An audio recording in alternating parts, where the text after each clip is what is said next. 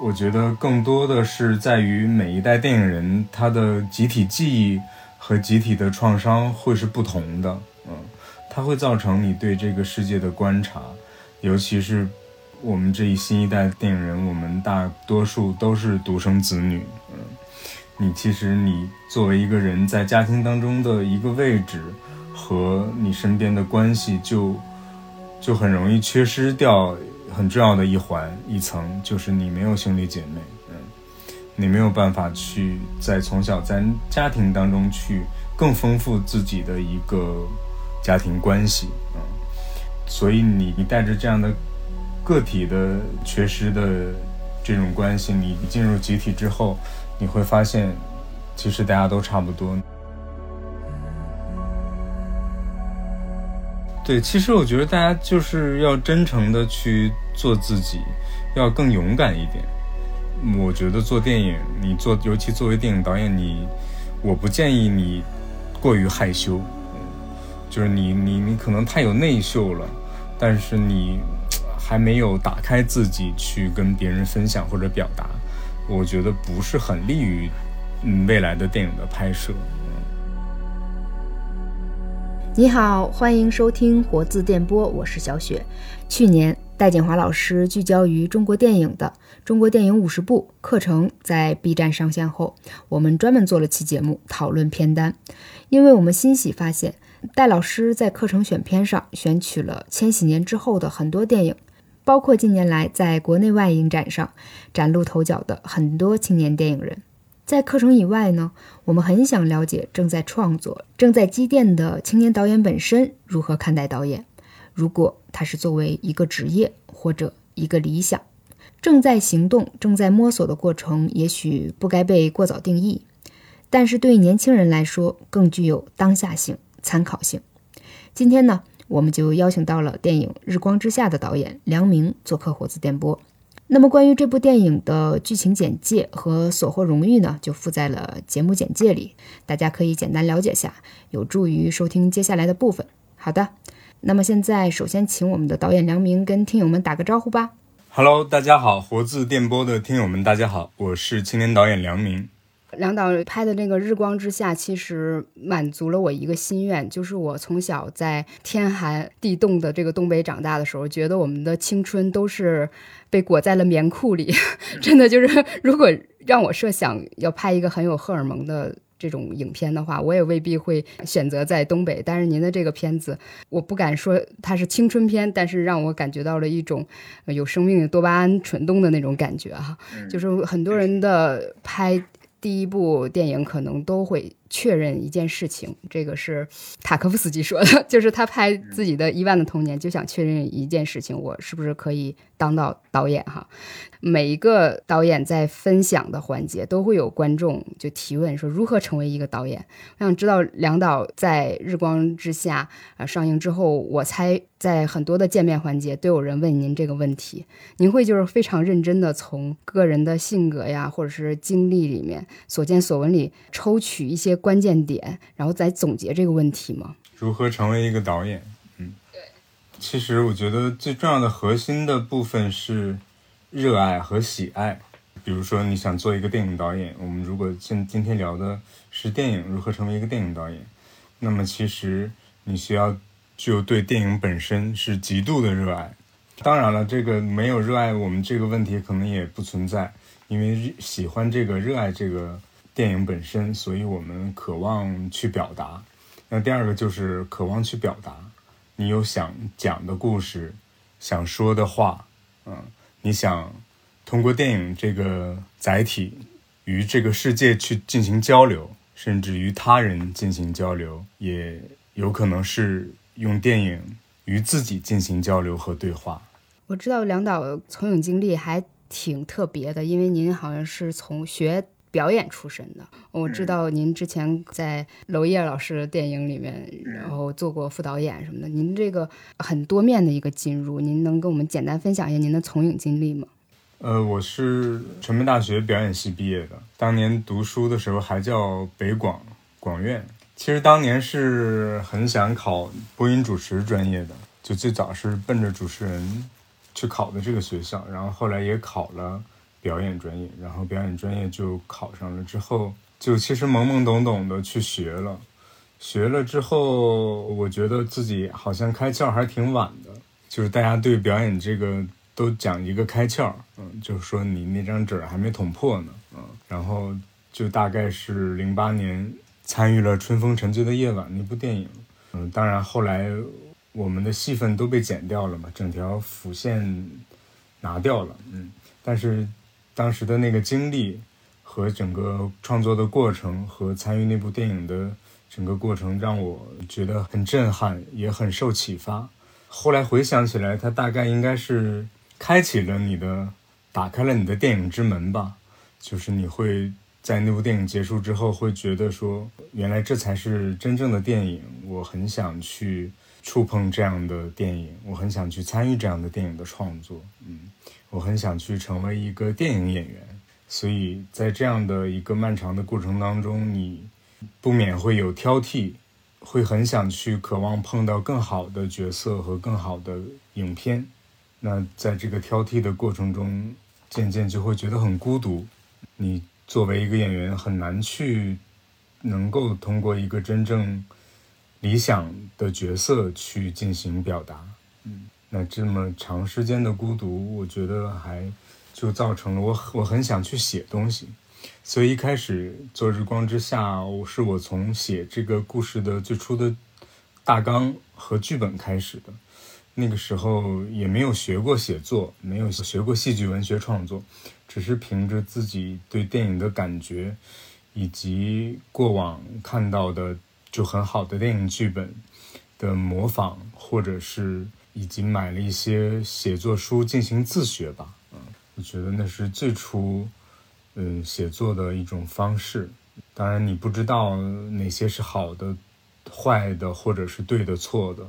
所以在这个过程当中，有了大量的试错的时间，大量的试错的过程。这个试错就造成了你的认知、你的成长、你的经历、经验、你的眼界。然后随着你看电影越来越多，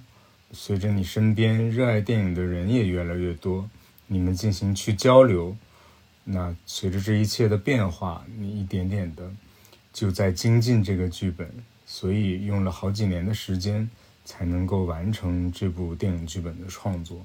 我觉得这些试错和弯路是很难避免的，也是必须要去经历的。嗯，所以当它完成之后。就开始渴望去把它拍出来，当然一开始是为了写作而写作，是为了可能一种表达而去写作吧，但并不是最初是为了拍，嗯，但是后来一点点的递进到我很想要把它拍出来，嗯。您刚才提到的可能会解答我心中的一个疑问，就是您想。刚开始就是有这种表达在里头，比如说就以《日光之下》为例吧，拍摄这个电影的时候，它一定会有一个所谓的触点，一个 moment，就是你你你最开始心里的那个牙是什么？我们是看完整个电影之后会想到，您是通过这个《日光之下》的这个作为符号的那颗立式牙。还是说，她是作为一个可感的一个少女人物，可能是工具性层面的表达。您通过这个少女的角色在投射什么？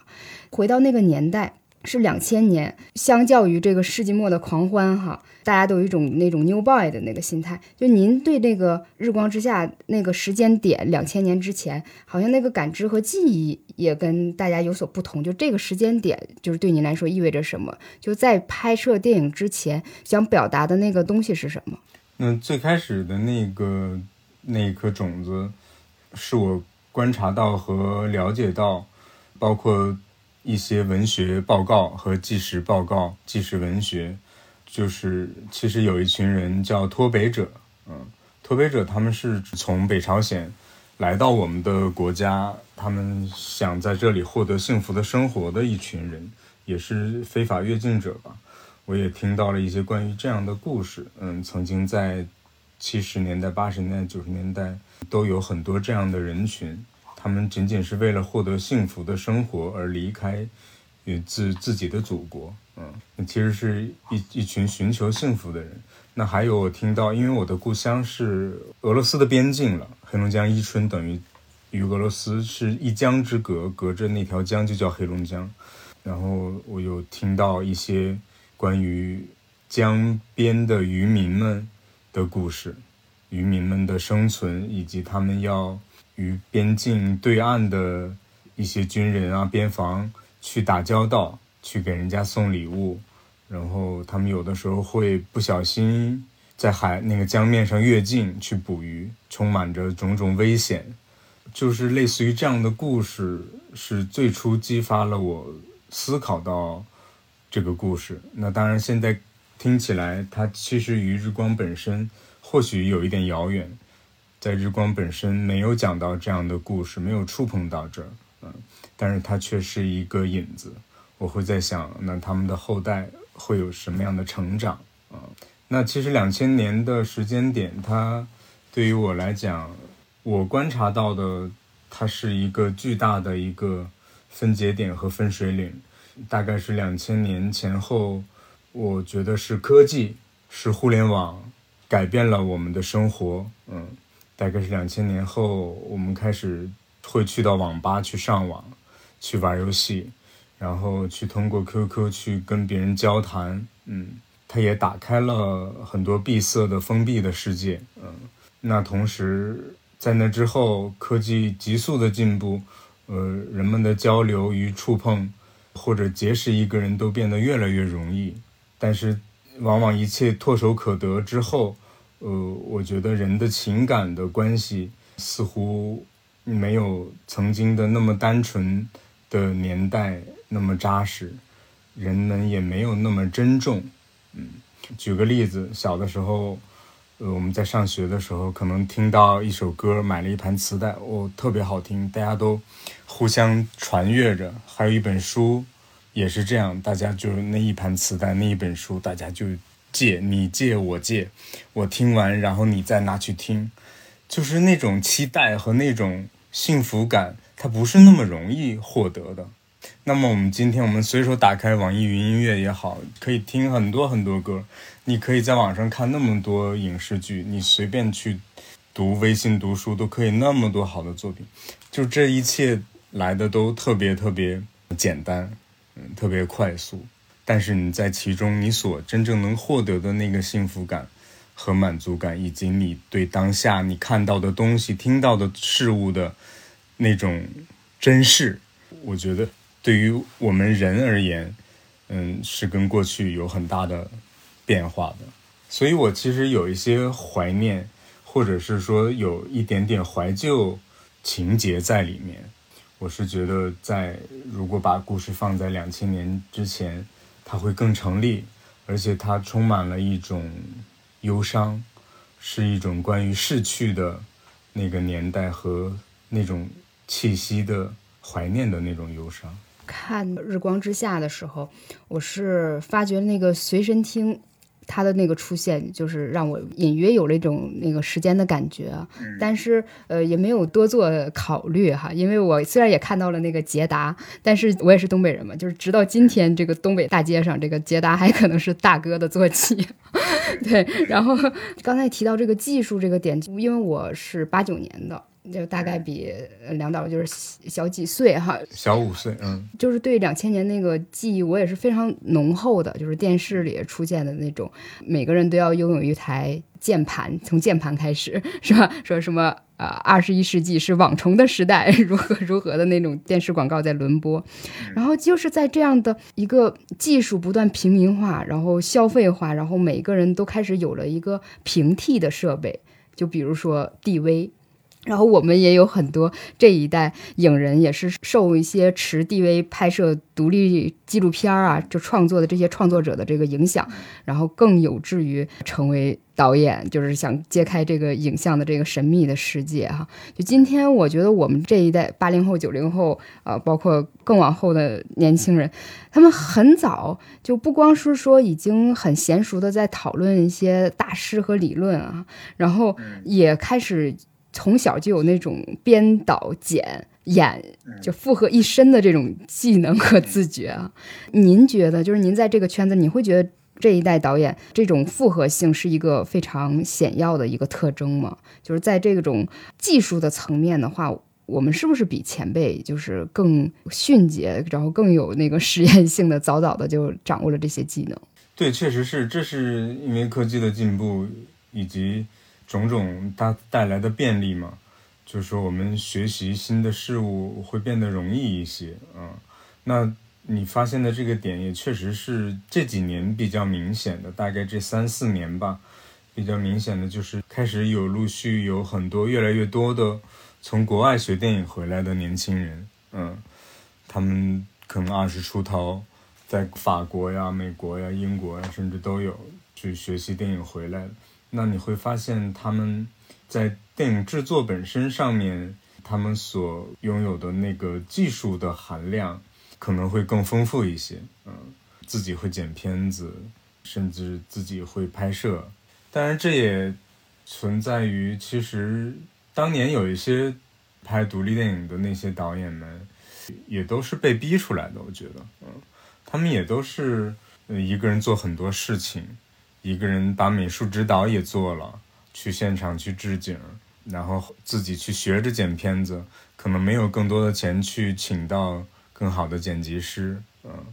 自己写剧本，甚至自己找自己和或者是家人、亲朋好友来出演，嗯，我觉得在那个年代也是一种被逼无奈，就很渴望创作，但是可能条件又不太允许的情况之下，我必须逼着自己身兼多职，我才能完成我的电影作品，嗯。但是今天确实是这些嗯从海外学回来的年轻人，我觉得也许取决于他们的电影教育吧，就是他们的大学当中学受到的训练，包括一些实际拍摄的经验，会跟国内的有一点点不同，或者有一些变化啊。从课程上来讲，那其实更多的还是取决于你本身，本身这个人你对自己职业的一个渴望吧。我觉得你到底是不是很渴望去掌握更丰富的技术？因为成为一名电影导演，如果你掌握的技术越多，它其实都会有很大的帮助的。嗯，对你的创作本身，它只是好事，绝对不是坏事情。嗯，就是在您的这个《日光之下》里面啊，我也看到很多的那种评论，都说你的这个影片有那个李沧东的感觉。您在拍摄的时候会有一个。对标的对象吗，就拍摄的时候，您的这个审美的一个取向是什么？嗯，其实对标影片当时倒是，嗯，没有什么对标影片，因为只是说在创投，嗯，当当时参加创投，可能面对很多资方的时候，你要去阐述你的项目，就是我们不得不写上对标影片，可能更容易让对方去想象你电影未来的样子啊。当然，那个对标影片其实也没有什么可参考性。嗯，的确是我非常喜欢李沧东导演的作品。嗯，我们当时在跟美术指导在聊的时候，就有说，我我我很喜欢他那个那个男孩子的家。嗯，他似乎是在边境。嗯，他有一种孤立感。嗯那么很自然的，我们就想说，那其实这也是似乎是很符合古希的古希跟哥哥的家嗯，他们也应该是有一种孤立感，但又是不是那么绝对的孤立，嗯，是有一个独独属于属于兄妹二人的一个小世界，嗯，没有跟左邻右舍离得特别近，没有特别受别人的干扰。嗯其实欧洲的很多电影都有这几年都有影响到我，嗯，所以我们都是会从，呃这样的优秀的电影当中汲取一些养分。那其实从故事本身或者是从影像本身，我们倒没有说要刻意要去，嗯，去学习人家怎么怎么样的。嗯，刚才梁导也提到。你之前想到那个脱北者，他可能是一个表达的一个引子，就是一个人的一个形象，就是当他在成为影片的这个。过程当中，就是做影像化表达的时候，我也知道您也是通过那个青葱计划来拍摄这部影片。我听说是当时是您主动选择了李少红导演作为您这个《日光之下》这个监制嘛？当时您是出于什么样的考虑，想和呃李少红导演合作的呢？他就在创作上就是。给您一些什么样的指引和一个线索？嗯，因为其实当时在青葱计划里会有很多个环节，包括编剧训练营和导演训练营。那其实当时在青葱的过程中，我参加的就是导演训练营的，我的导师就恰好是被分配到了邵红导演这儿，嗯，就等于在那个时间，邵红导演已经成了呃我在青葱计划作为一名学员的导师，嗯，有过了交流，嗯，那其实，在后来拍摄的时候，我们当时也并没有去想监制这个事情，嗯。但只是说，更倾向于说，呃，我们更渴望这些很棒的前辈能为我们的电影来助力，能帮我们做背书，并且能在关键时刻给予我们指点，甚至给予导演鼓励、信心和勇气。嗯，我觉得这些层面是作为一个监制是它是非常有效和非常重要的。嗯。所以，其实，在整个拍摄过程当中，我们倒并没有讨扰双红导演特别多啊。那更多的是就是在拍之前以及拍之后，在剪片子的时候，然后包括最后你的成片、你的发行、你的影展该如何去走，对，其实我们都有在这些方面去跟邵红导演讨教、请教，他有指点我们，嗯。所以从这个层面来讲，他就是是是这样一个监制和导演的关系，嗯，那就是在比如说我们就是稍微了解一点电影的人哈，都觉得说第五代导演身上有那种呃人文气质啊，然后象征性和。寓意性都很强烈，然后对一切有那种社会学式的关照。然后像邵红导演，他们可能对一切旧的事物都习惯放在一个怀疑和审视的一个立场上。就是相较于这类的概括，就您觉得就是新一代导演他们在观念上和趣味上有一种怎样的特征？就包括好伙伴，比如说申瑜导演啊，你们之间的这样的一个交流，你们之间怎么定义自己，或者是说你们会一起往一个什么样的方向努力？可以透露一下吗？嗯。那其实邵红导演他们那一代的电影人，我们真的非常佩服他们。他们这一生经历了特别多，嗯，他们有非常多的共同的记忆，他们眼睁睁看着中国的变化，这种变化甚至是天翻地覆的一个变化，嗯，他们要在不同的每一个年代、不同的时代去接收到那些变化，并且能够。反馈给自己的创作，我觉得他们非常厉害，尤其像邵红导演，他又能拍剧，又能拍电影，嗯，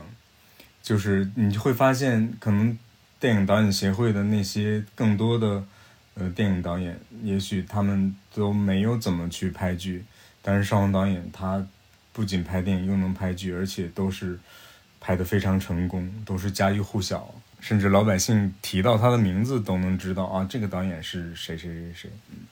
那我们今天来讲，看到这些新一些的年轻导演，嗯，我们的观念和趣味，其实每一个导演他都有他自己独特的趣味。有的时候那种趣味我们会调侃为，就是说，你比如那谁谁谁，这就是他的那个恶趣味，就是大家会有一些这样的调侃。嗯，那其实。我觉得更多的是在于每一代电影人他的集体记忆和集体的创伤会是不同的，嗯，它会造成你对这个世界的观察，尤其是我们这一新一代电影人，我们大多数都是独生子女，嗯，你其实你作为一个人在家庭当中的一个位置和你身边的关系就。就很容易缺失掉很重要的一环一层，就是你没有兄弟姐妹，嗯，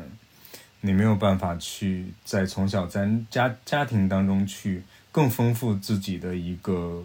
家庭关系，嗯，所以你你带着这样的个体的缺失的这种关系，你进入集体之后，你会发现其实大家都差不多，你你的家庭我的家庭，嗯，我们共同面对的事情。也许都是差不多的，但是却比他们第五代、第六代那一批前辈的导演，我觉得我们所经受的重大的变化和重大的伤痛，集体的记忆就没有那么迅猛，嗯，和没有那么丰富，嗯，它就造成了我们也许更在关注我，而没有去，而会稍微忽略一点他们或者是集体或者是群体，而是更关注我，就像我们的创作当中。也许我们会更把呃视点聚焦在我这个角色的本身，嗯，或者是说电影当中的这个主角的这个我这个人人物本身，我们的聚焦性也许会更强一点，会更想要去触碰到他的情感、他的心理，会想更围绕着他这个人。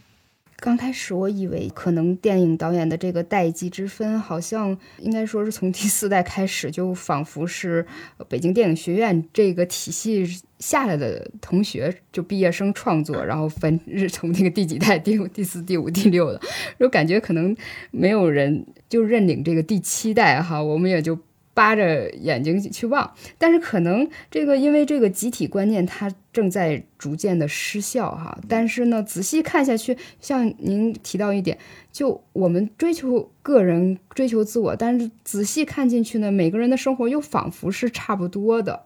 就好像有的时候会有一点心里又又有一点泄了劲儿的感觉。比如说我们最近几年哈，说关心关注电影行业发展。认识新的导演和新作品，就包括青葱影展哈，我就忽然觉得，就对比像之前的那几代，我们统称导演的最初的作品叫处女作，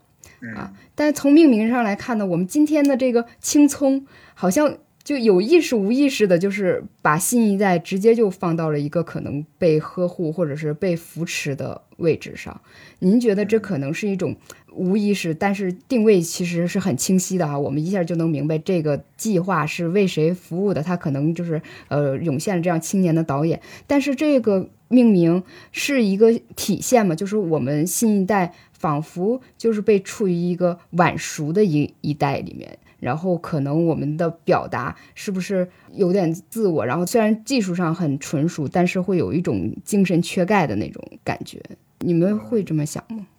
那倒不会去这么去想，嗯，因为确实我们身在其中，只是会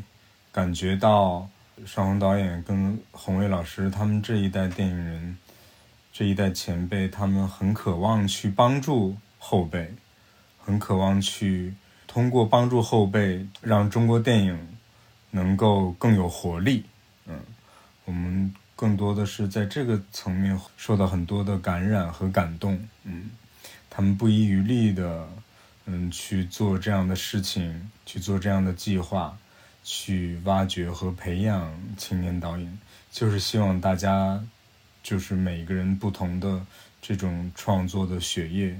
能够一直在流动着，能够给中国电影提供更多的活力。嗯，所以其实我觉得，倒是从精神层面来讲，其实这一代青年人。零零后的电影人现在也在拍了，九零后的有一些已经很成熟了啊。其实我们八零后，其实我呀，像申鱼，我们还有白雪，我觉得我们这几个八零后的这一批导演，就是可能大家都起步的还没有那么早，反而是起步会稍微晚一点，拍到自己的处女作。你看现在这几年的。两千年后的导演以及九零后的导演，他们都很快，很快都拍到了自己的处女作。所以今天是因为这样的这样的扶持计划，包括一些创投计划，可能变得越来越多。就是这样的平台，给年轻人、年轻创作者、年轻电影人，让他们能够面面对制片人。面对更多的投资人，面对更多的电影公司的这样的机会更丰富了一点，更多了一点，嗯，所以我觉得是这几年整体的一个环境，就是可能一五一六年、一七年那几年的电影市场很好，嗯，所以很多电影公司有都有赚到一些钱，他们的商业片让他们赚到了钱，他们能够愿意再拿出一些钱，哪怕不多。也会愿意去投一些艺术电影或者文艺电影，嗯，就是哪怕不了解这个青葱计划，也知道这几部佳片哈，白雪导演的《过春天》，然后申玉导演的那个《兔子宝莉》，以及您的这个《日光之下》，很有自己这种独特的一个气质。就我自己个人一直很希望能跟青年导演来聊天，然后我很想知道一个问题，就是现在就是在您思考就是电影表达的这个方面哈，您会不会从？中国电影市场化以前的那个阶段，去汲取一些创作的一个营养，呃，因为这两年我们可能会觉得倾向于说，呃，日韩电影很厉害，然后我们是不是要对标他们如何？但我知道，在中国五七十年代的时候，就十七年也有一些非常优秀的那个电影，就这些电影也会关照他们吗？那那那批电影其实看的不多，嗯，倒是后来西影厂的也有一些片子，倒是看了一些，像那个。就是黄建新导演早期的一些电影啊，那一批大概是在八十年代和九十年代初的那一批电影，嗯，有看一些啊。但是他们那个时候，呃，我确实是觉得他们的故事性非常强，而且有的很充满了想象力，而且讽刺啊，然后荒诞啊，都很强烈，嗯，也很敢。我觉得那。那两个时代的那好多电影，其实放到今天，你其实都不可能去拍摄和和讲述的。嗯，他们那个时候的批判性也都很强烈。嗯，所以我觉得我倒是没有从那个时期的那些电影当中能够获得过多的一些滋养或者提醒，倒是倒是没有。嗯，至少我还是有。更多的被欧洲的一些电影有很大的影响，包括欧洲的很多大师的片子，然后包括近些年的呃一些新的电影，嗯，比如当年的意大利的新现实主义的一批电影，还有法国新浪潮的一些电影，包括近些年活跃在这些电影节的一些欧洲的新的电影人的创作，嗯。还是会更关注一些这样的片子。嗯，在拍摄第一部影片之后，您开始进入一个找故事的一个阶段。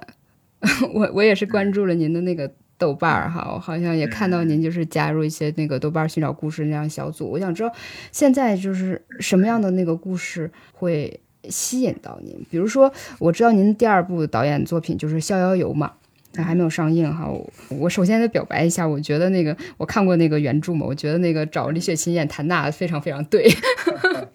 然后，但是呃，我看了一点点，就是流出的那个就是宣宣传片吧，小预告，嗯。呃，对，预告片有那么一段，就是他在纹身。我知道你把整个这个故事肯定是改编到一个更年轻的一个维度上，哈，跟我就看书的那个感觉不太一样。您怎么找故事，然后从这个文字转化成这个影像？其实更想去讲述更具有当代性的故事吧，嗯，就是更是今天的故事，就是从日光拍完之后。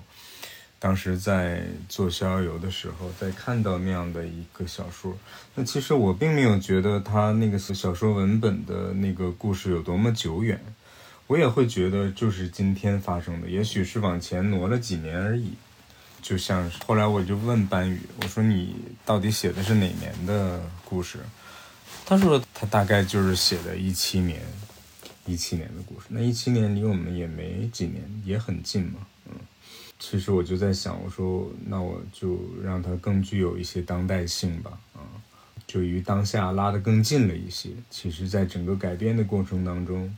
从人物的关系，嗯，以及他们的心理的变化，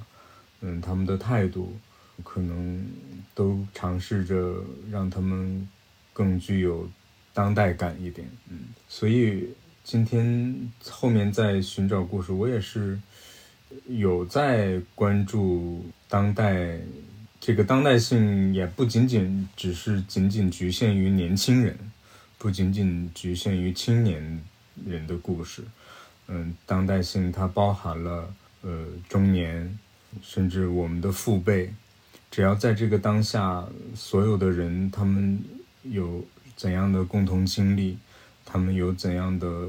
独特的思考或者困惑，嗯。那逍遥游本身它的戏剧性或者是故事性倒是没有那么强烈，嗯，它更多是在讲人的境遇，在人的境遇某种特殊境遇之下，呃，人的关系的变化和心理的变化，嗯，那我其实有丰富了一些生活的细节，嗯，就是从生活细节的丰富上去。在描写这个女孩的生活和她父亲和两个朋友的生活，嗯，和他们的关系，嗯，所以故事其实挺难挺难找的，嗯，当然好的小说的文本，它确实是能够提供一些可能性的，也不是说所有优秀的小说都适合去改编和拍成电影，那只是。就是你，你看你能不能在这个文本当中找到那个非常触碰、触到你，然后你能够把它转换成影像的那样的一个故事吧。嗯，就要去去碰、去看。也许你自己的预期、你的设想是这样的，但是也许某一天，当你苦苦寻找，你始终没有在你的设想当中遇见那样心仪的东西，但是。却突然有一个新的东西，你也许发现它讲的是过去的故事，但是它似乎也具备着当下性。嗯，我不知道是不是因为梁导本来是嗯学表演出身的，所以您的那个影片里会让我感觉有很多那种很具体的生活细节感，这个跟那个。导演他那个影像感，他不不是一个东西，我能感觉到哈，因为可能因为我以前的那个生活的那个经历有类似的感觉。首先第一个就是说关于立式牙这个概念，我不想叫它智齿，它那个立式牙，它这个的命名就包含了就我们整个一个人生活轨迹的那个感觉，它立式，它要成长。比那个智齿似乎更有一个时间感的那种感觉，还有包括就是说您拍那个日光之下，然后有吕星辰老师那个 炒土豆片儿，那那那几个动作，我觉得很东北了。就我不知道那个我没我没有做资料说吕星辰他是那个哪里人哈，就是这里是不是因为学？表演出身，然后这个起点也是说，作为一个演员进入呃像楼导的那个剧组啊什么之类的，您那那个发现的那个眼光，就让您。有了不同的感受，比如说吕星辰说他读那个《日光之下》剧本，就觉得那有字里行间的细腻文字的那个感觉。您是就是做过这样的训练或打磨，或者是您觉得自己身上有某种直觉吗？还是说真的是在生活里您也是一因为演员出身，你是一个观察者的一个形象呢？嗯，我觉得它更多的就是取决于我这个人。自己独有的一种感知和直觉，就是你刚才提到的那个直觉，确实是这些倒是没有刻意的去训练它。我觉得它是具备天然性的。嗯，你说学表演，其实学表演做导演的人也很多啊，学表演演不明白戏的人也很多。嗯，就是其实它不能够起到一定的参考的作用。当然，他这个职业经历，曾经的演员的职业经历，嗯，多少会有一些帮助，嗯，那他会在你写剧本的时候，甚至在你拍摄的时候，你更会站在一个人的角度上，一个真正的人，真就是他又是角色，他其实又是个真正的人，你站在这个人的角色上去想他的生活的该如何构建，嗯。他与他人的关系，他此刻会想到什么？嗯，他的身边，他的这个环境会发生什么？天气怎么样？当下的味道怎么样？他有什么样的感受和心理的变化？嗯，这一些可能是曾经做演员的这个职业上会有一些帮助的。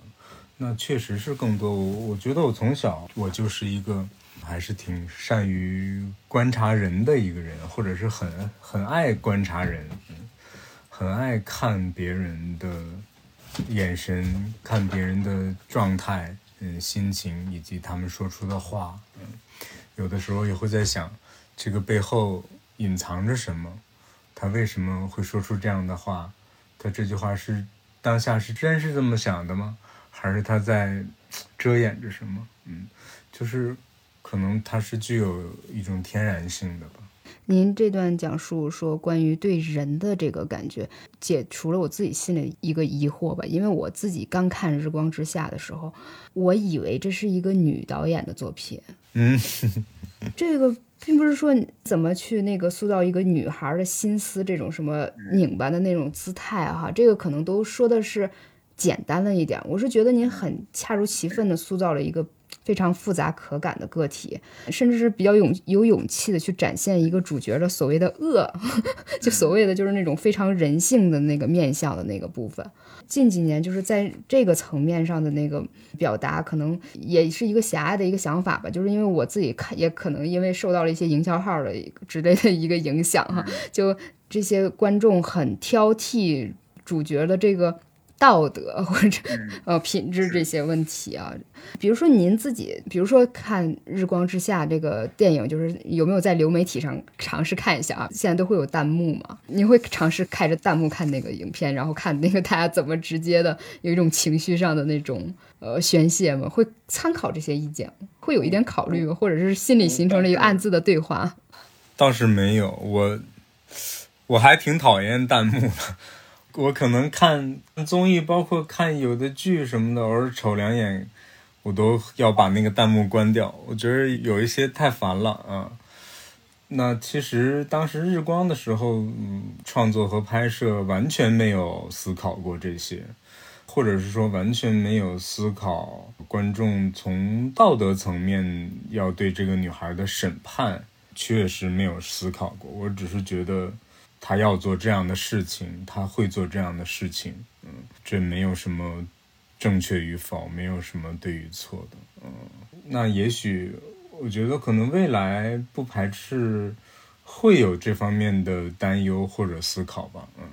因为随着你的制作的成本的增加，可能你讲的故事如果变得更普世一点的话，没有这么私人化的话，那。你肯定是要考虑的，嗯，你的合作伙伴都会来提醒你，你的制片人都会来提醒你要注意一些。对，其实从创作层面来讲，嗯，它可能是一个过程吧。但是至少我在处女座的时候，还是相对可能会稍微纯粹一些吧。嗯，一个比较舒展的表达，嗯，但是在那个弹幕里有一个真的把我给笑到，就是他们会直接在开篇的时候问说：“这是骨科吗？”您您知道这个骨科这个概念吗？骨科啊，对 啊，我知道骨科啊，对对，之前也有人对说就是骨骨骨科。我不知道您如何看待这些流行的话题，他们可不可能会成为你哎，我想去创作的一个点？比如说这两年哈，我们都知道什么躺平啊、内卷啊、润啊，什么这样的一些词，这这种可能会成为您思考和创作的一个对象吗？我觉得也许会吧，啊，就这些，因为它都很具有当代性，它也是特别真实和真切的发生，嗯，甚至。对这一些状况也就在我们身边嘛，甚至也不抛出会在我们自己身上发生，嗯，所以这一些思考或者是有一些情绪的一些波动和变化，我觉得都是特别自然和真实的，就是这么自然和真实的东西，我们嗯不用去回避它，嗯。也许我们导演就是在琐碎的生活里超拔出那么一点，然后多问一个问号，就是一个很有价值的、可以流传下来的一个呃经典哈。这两年就是我们这个。行业也可能比较困难，这我们三年当成一年过的感觉。就您本人也有几部就是未上映的片子啊，就这几年得是凭着一股很大的心劲儿，就是在坚持着。同时呢，我也猜您在这几年也储备了一些创作积累什么的，就可以分享一下。就是这两年可能你在积淀着一些什么，或者有些什么样的思考可以分享一下。嗯，那其实这几年我觉得最重要的还是把《小友游》拍完了。嗯这个是我自己的事情，可能他会，他会占用的精力会更多，嗯，那其他我也有在演一些东西，我今年有演话剧，然后还有演电影，包括去年也有在演电影，嗯，当然没有那么多啊，但是也有在去尝试，嗯，包括话剧也是完全是一个特别新的尝试。我觉得你去参与到这些过程当中，它也是一种交流，也是与别人的、与他人的一个交流，嗯，你也会有很大的收获，你们也会看到不同人的态度。我觉得这也许未来也会回馈给创作吧，嗯，就是尽量去寻找一些可能性，或者是可以去与别人交流的机会吧。当然，储备项目对手里确实是有，之前也有写别的项目，但确实是有一些也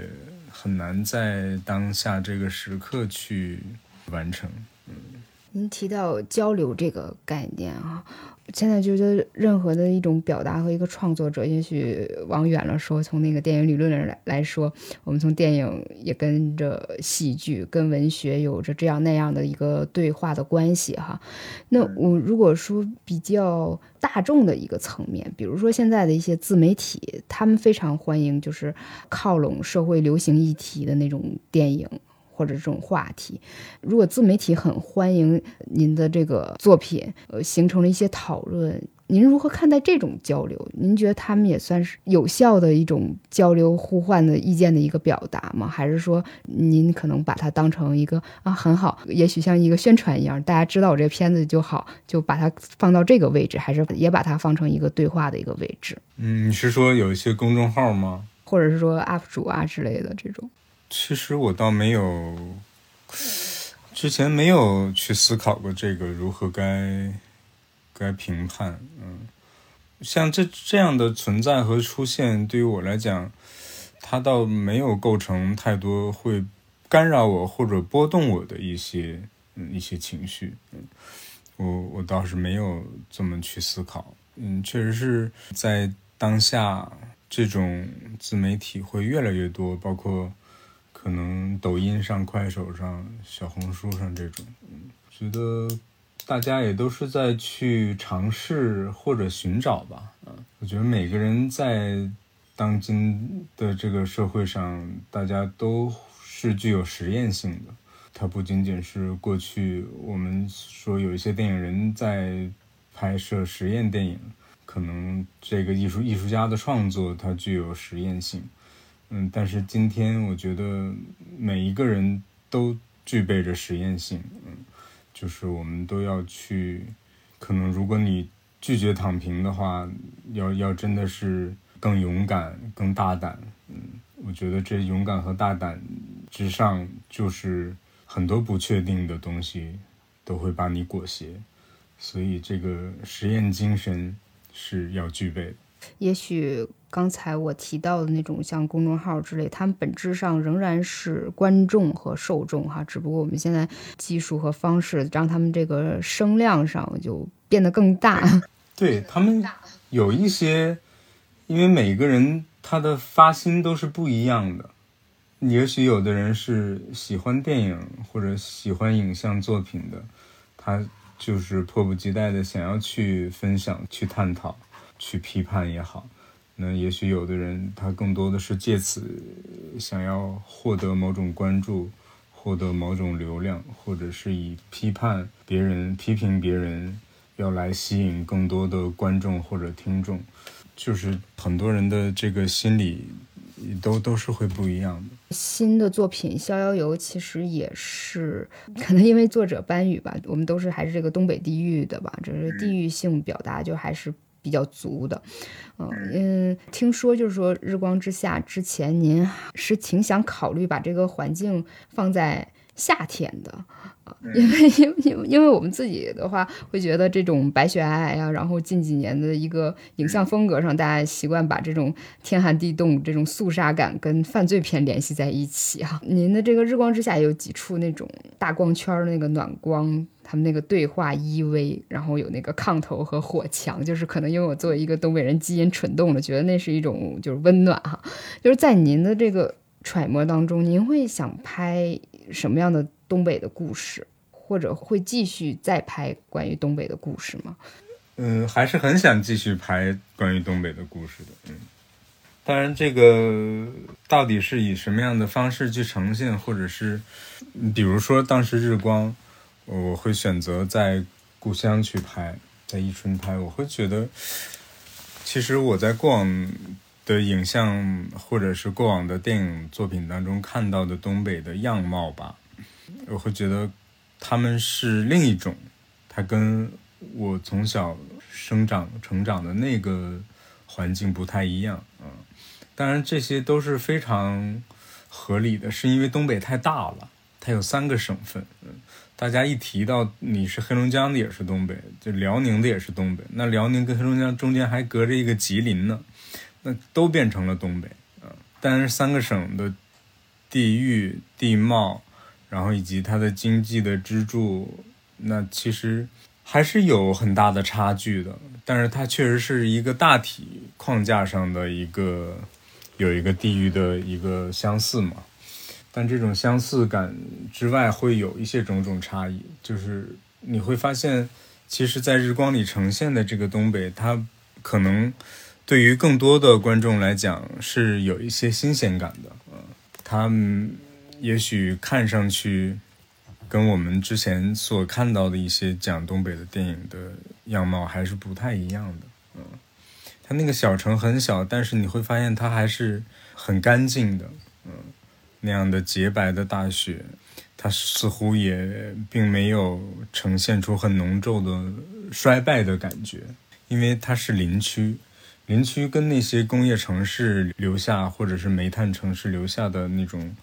整体的那种破败和衰败感还是有很大的差别的，所以我还是挺希望能够继续。讲东北的故事，或者是说，嗯，讲东北人在南方或者是其他城市的故事，因为其实今天我们会发现，有很多很多的新东北人，他们已经，那就像我们大家会调侃说，东北三亚，可能对觉得那个城市都已经被东北人包围了，那全国很多地方也都有东北人去奋斗和打拼和闯荡，嗯。我也特别期待，就是您之后能拍一个夏天的东北的一个故事。就是确实这个有一些难度哈，我们的夏天就是非常的短，一年供暖期长达半年，九个月在光秃秃的一个季节。其实夏天、秋天都都都挺美的。嗯，我觉得黑龙，尤其黑龙江伊伊春那面。嗯，九月底我们有五华山，咱们俩是老乡。我也是宜春的，对我看那个，对我看那个日光之下，就是那一幕，我就知道那个是在溪水公园拍的，是吧？非常的美。对，今年我就是九月二十多号去了一趟那个溪水公园，就是特特别美。那个时候，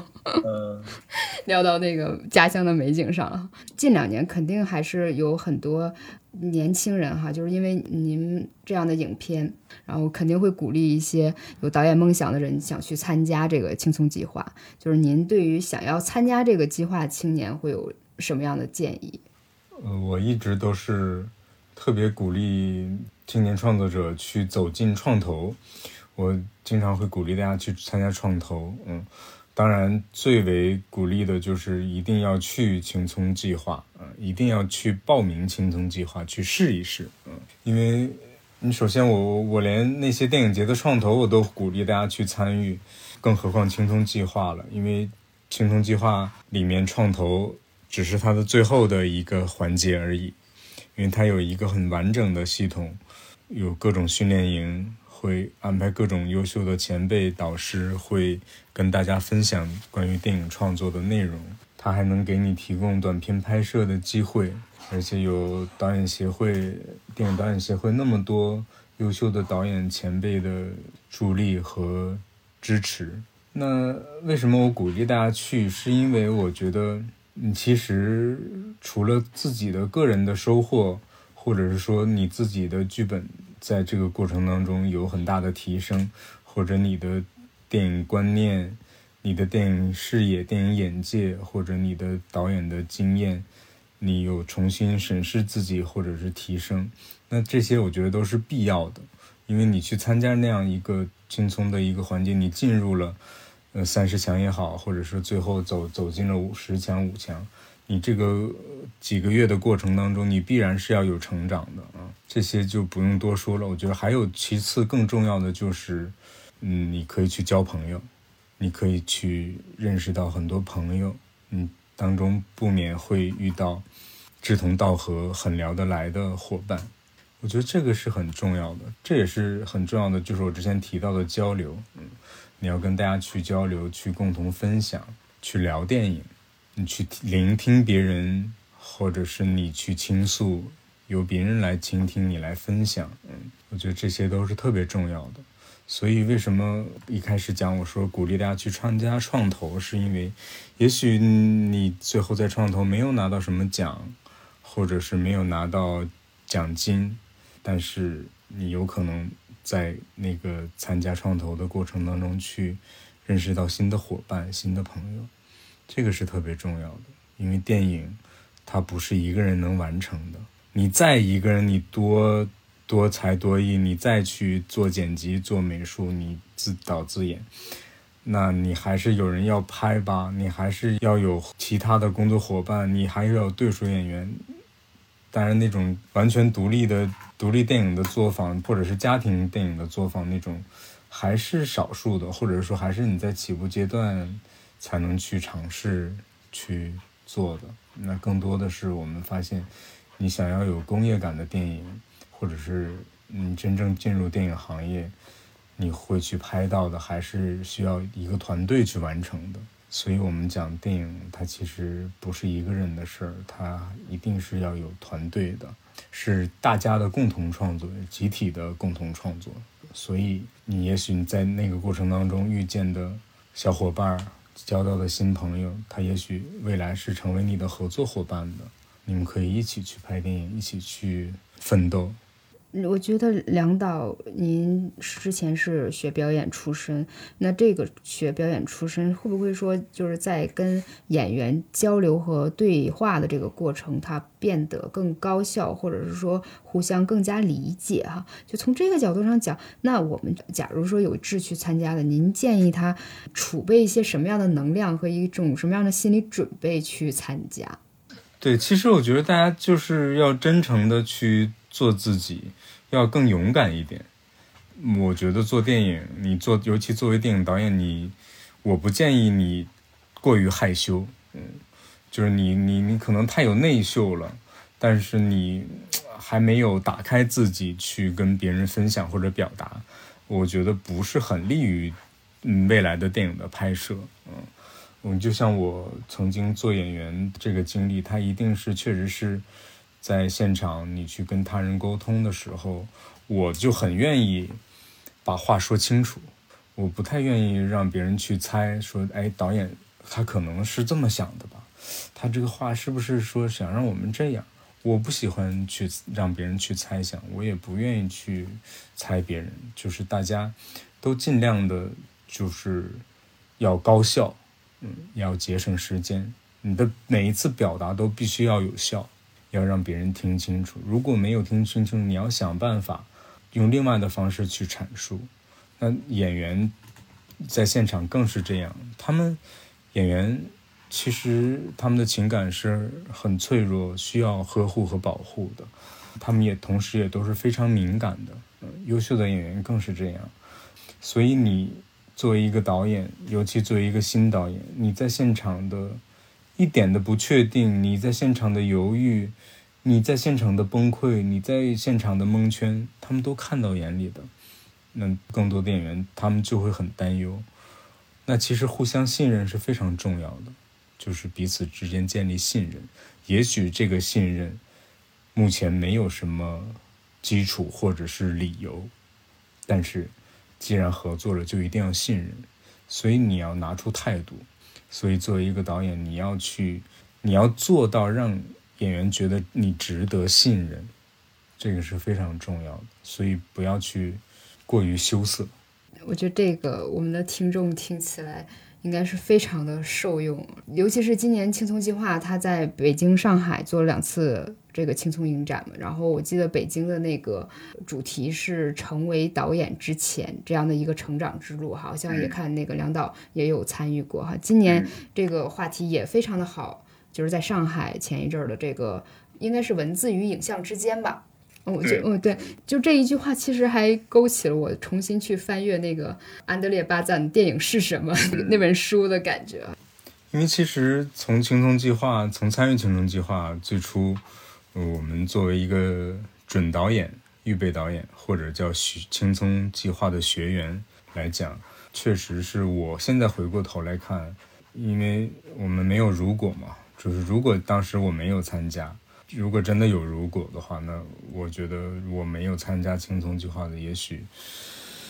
也许我的第一部电影就，也许直到今天也不一定能拍出来。确实是，的确是因为进入了青葱计划，最后走到了五强，我才能有机会把《日光之下》拍出来。那就像我刚才讲到的，说让大家不要太羞涩，去多交朋友。那其实，嗯，就像我第二部电影《逍遥游》，我的摄影指导王猛，他就是跟我一届青葱计划的导演，我俩我们俩都是五强。他本身也是摄影师，他自己的导的电影也已经拍摄完了。嗯，那我这次请他来为我的《逍遥有》长镜做摄影指导，我觉得这就是你在那个过程当中你去寻找到的很优秀的合作伙伴，很优秀的志同道合的朋友，他未来成为你的伙伴的一个案例嘛。嗯，那这次这香奈儿支持的这两次的影展，北京站和上海站，它是以不同的主题，成为导演之前和文字与影像之间。嗯，我觉得这两个题目都特别好，确实是从我本身而言，它让我回顾自己的行业的经历，就是确实是我梁明，我作为目前作为一个导演，我在成为导演之前，我在等待着什么，我在期盼着什么，嗯，我在为之付出着什么，准备着什么，有多少泪水，或者是欢乐，那其实它确实是当时在北京，他让我有了那么一个短短的时刻，对自己的重新的一个整理。那我又在想，那我成为我的第二部电影的导演之前，我未来会成为我的第三部电影的导演之前，我要再度经历怎样的成长？这个成长一定是跟你第一次成为导演之前的那那个时候的你是不一样的。那像第二个主题，在文字与影像之间，我当时看到的，我第一眼看到的，我我给看差了，我以为说的是文学与影像之间啊。我当时在想，诶，这不就在说我呢吗？我我我我第二部电影就恰好是一个文学作品改编的，嗯，那后来一看，哦，是文字，那当然文字，我觉得它也是包含了文学的，嗯，它也是包含了文学作品的，它有另一个层面在探讨说你自己的文本剧本的文本的文字该如何流动成为影像，该如何转化为影像。那其实这一层面的探讨，嗯，在上海也是请来了像刘震云、嗯郑大圣导演啊、邵红导演、洪伟老师等等这样一些优秀的前辈，就大家去一起去交流、去碰撞，嗯。那当然，每个导演他都有自己的独特的工作方式，包括每个作家他都有自己的书写的不同的笔触，嗯，不同的语言。那确实是。你看，你能找到那个唯一性和独特性吗？就是该如何把你读到的、你脑海中所想象的东西，你通过摄影机，通过一群人的努力，去给它变成影像。嗯，当然，这有的时候就可能现实主义的更多是需要我们的经验、人生的经验和你对生活的观察。那如果是非现实主义的，那更多的是需要你真的是你要施展你的想象力，就那种想象，也许真的是无边无际的。嗯，就像我昨天有看到一个新电影，就是墨西哥导演冈萨雷斯，就是《鸟人》的那个导演，《荒野猎人》《爱情是狗娘》的导演，他的一个新片叫《诗人》。我刚看了前面几分钟，我就觉得我太有想象力了。就是嗯，超有想象力的。就是也许你说他这个，也许是一是是是一段文字，它在纸上是很容易写出来的，会勾起你的想象。但是你要是给它改编成影像，还能如此充满想象力，我觉得真的是非常厉害的。嗯，所以其实这两次的主题之下，也是期望能有更多的年轻的电影人或者是电影爱好者，能够参与其中来看这些电影以及聆听这些分享。嗯，我觉得这些是都是特别重要的。它背后的推广青葱计划的这个这个品牌也好，或者是香奈儿支持青年导演的这个理念也好，对我觉得那是放在后面的。那更前面的还是在，就是大家就电影本身，因为我们爱电影，愿意为之而付出和奉献，嗯，愿意为之而凑到一起去分享、去探讨、去碰撞。我觉得这一切都是因为电影把大家聚到这里。所以我们要感谢电影，嗯，真的也感谢梁导。你刚才的一番话，就是会勾起别人去表达的那个想法和冲动，哈。就是影像它本身自己就是一个可以表达的媒介，而不需要说影像去搬弄文字的话，其实是并不高明的，或者是说是一种徒劳，这是两种东西啊。但是文字，那文学说是很大，那文字可能就像。影像一样，就有时候它闪光的某一个瞬间，它会触碰到你，就是简单的几个东西，比如说像一个座右铭，它不是文字，但是这一句话，它也许就启发了你，震颤了你，就是甚至你度过一段日子，你就是通过那一句话扛过来的。嗯，尤其是我们今天呃录制的时候，几乎就是这二零二二年的最后一两天了哈，最后一天的时间。嗯，我真的很感谢刚才梁导这在讲述的诸多过程当中，让我体验了一种，您虽然说话就柔柔的哈，就是但是有一种勇气。我相信每一个听友都从这个表述当中可以去。扪心自问，自己想要表达和自己想去追逐的那个东西，在新的一年想去吸取阳光，然后努力的、猛烈的那个生长的那个感觉，我个人是有这样的那种接收到的东西哈。我不知道听友们是有什么样的感受。那非常感谢梁导今天接受我们的这个。采访然后也期待以后在荧幕上看到您更多的作品。嗯谢谢各位的支持。谢谢小雪祝大家二零二三年新年快乐啊。